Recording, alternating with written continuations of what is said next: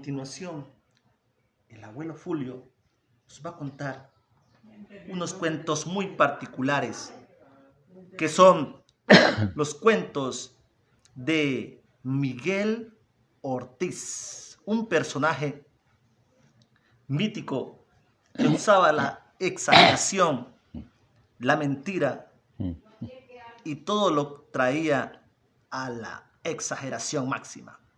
Ustedes, la historia de Miguel Ortiz.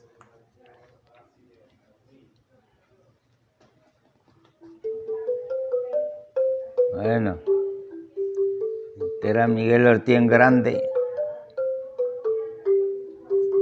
Miguel Ortiz grande, que, era pescador mareño.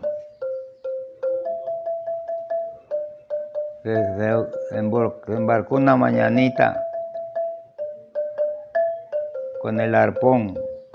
No, no cargaba, ese día no fue a, hacia el calandro.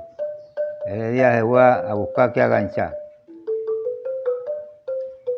Cuando iba saliendo para afuera, ese día amaneció una calma. Cuando vio fue una tonga de agua. Allá viene el pescado. Le vino agachadito, con el arpón listo. Y llegando desde allá, le acercó y levantó y tan. Lo prendió burundum. Una revolquinada de huevo. De vuela hasta el plan con el pescado. Estaba el agua media vaciante. Ah, y tira ojo Miguel para afuera, a ver a dónde juría su arpón. Tira ojo, el agua está subiendo. Cuando con media marea vio una cuarta de, del asta que subió, la puntica del asta. Allá, allá salió el, asta de mi arpón. Al para allá agachadito llegó y Paula cogió. Y era una revolquinada y una huerta de pescado en el plan, con el prendido, con ese arpón ahí. Hasta que siempre lo embarcó. Cuando viene embarcando, un gajo de banano. Venía prendido. Bueno. Se fue para la casa con ese gajo de banano. Eso era lo que ya ha conseguido, pues. Tuvo así hasta que pasó, pasó esa puja porque la, calma, la calma manejan con, con la quiebra. Que está el agua quiebra ya maneja la calma. Mientras tanto se fue se fue para Ñangua, vivía en la boca de Ñangua. Se fue para adentro de Ñangua con su escopeta y su guara a pescar, pescar mojarra. Pesca mojarra y coge mojarra. Pesca mojarra y coge mojarra. Cuando iba bastante adentro de Ñangua, cuando oyó un quejido atrás de una bamba de nato.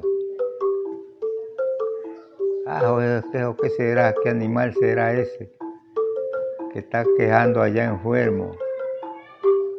Se saltó para allá con el con la escopeta. La escopeta como un, como un, como un cañón de trabuco, anchísimo. Ya cuando se asomó allá, un zancudo con una herida grandísima en una pata. Ahí este está un enfermo que está acá ahí que pegó para pa la orilla, llegó al potrillo, abrió la chupa, sacó de ahí un pedazo de amagua que cargaba, pataco de la escopeta. Y, ahora, y una bola de tabaco. Llegó y picó esa bola de tabaco, le lavó la herida al zancudo y se lo curó. Lo secó bien sequito, lo curó, se fue la bola de tabaco enterecita en la herida. Bueno, cuando, cuando ya lo, curó, le dijo, Dios se lo pague tío Miguel, le dio el zancudo a él. Oye, embarcó vuelta y siguió pesquería. Cuando ya, ya devolvió para la casa, con un poco de mojarra, ya estaba todos esos días así.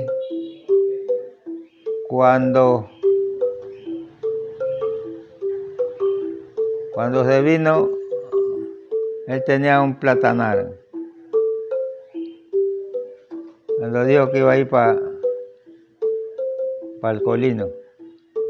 Había una muchacha ahí le dio, lléveme tío Miguel, embarcate, pues le dio. Le fueron para dentro de la quebrada cuando antes de llegar al paso del colino, cuando la muchacha le dio ganas de tomar agua, metió el mate, cogió agua y con ahí, tío Miguel, esta agua por qué está así dulce, ve, esa, es la, los maduros que están, están escupiendo, están por la zanja, y se está bajando el agua en los maduros acá, la quebrada. Por eso es que está el agua así dulce. Bueno, me fueron. Cuando llegaron al paso del platanar, cuando una, una zona, yo Miguel, la zona ¿qué? Pendejas, esos son los, esos son los guaños que están comiendo maduro. Bueno, se saltaron. Se fueron para el colino cortaron plátano, montonaron ese plátano, dije, montaron al rancho a temporada pues, a reposar ahí un rato. Cuando dije, cuando oye yo Miguel que, que dice a la muchacha, deje quieto tío Miguel, usted María, mi tía es María Gilberia. Esa muchacha, ¿qué, qué le pasa? Cuando hay otro ratico, esté quieto, tío Miguel, que usted María, mi tía María Silveria. Esta muchacha aquí, ¿qué le pasa? Ahí me fui para allá y la toqué. Estaba madurita. Es que como estaba madurita, andaba comiendo maduro, que comió de maduro. Pues. Allí embarcaron el plátano y fueron para la casa. En eso ya vino la, la otra quiebra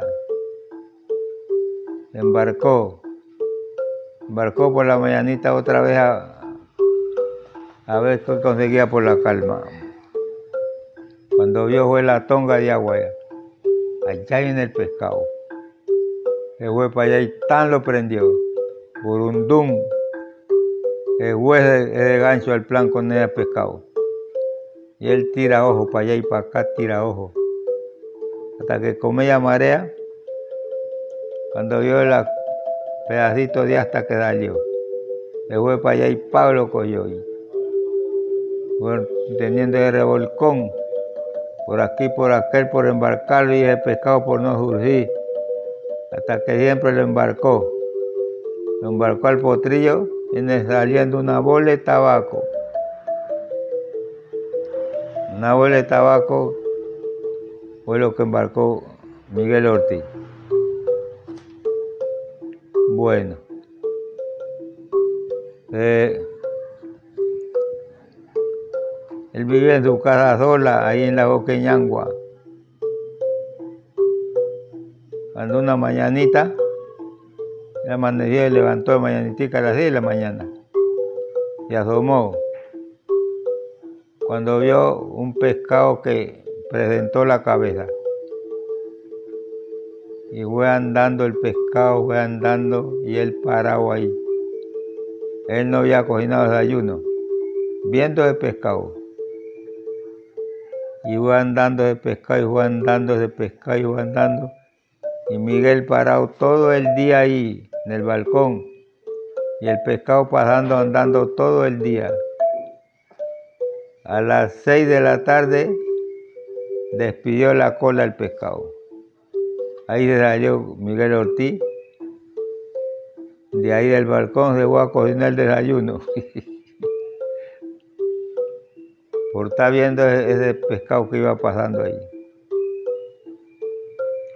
Bueno, todas esas fueron las de Miguel Ortiz. ¿Mm? ¿Cómo?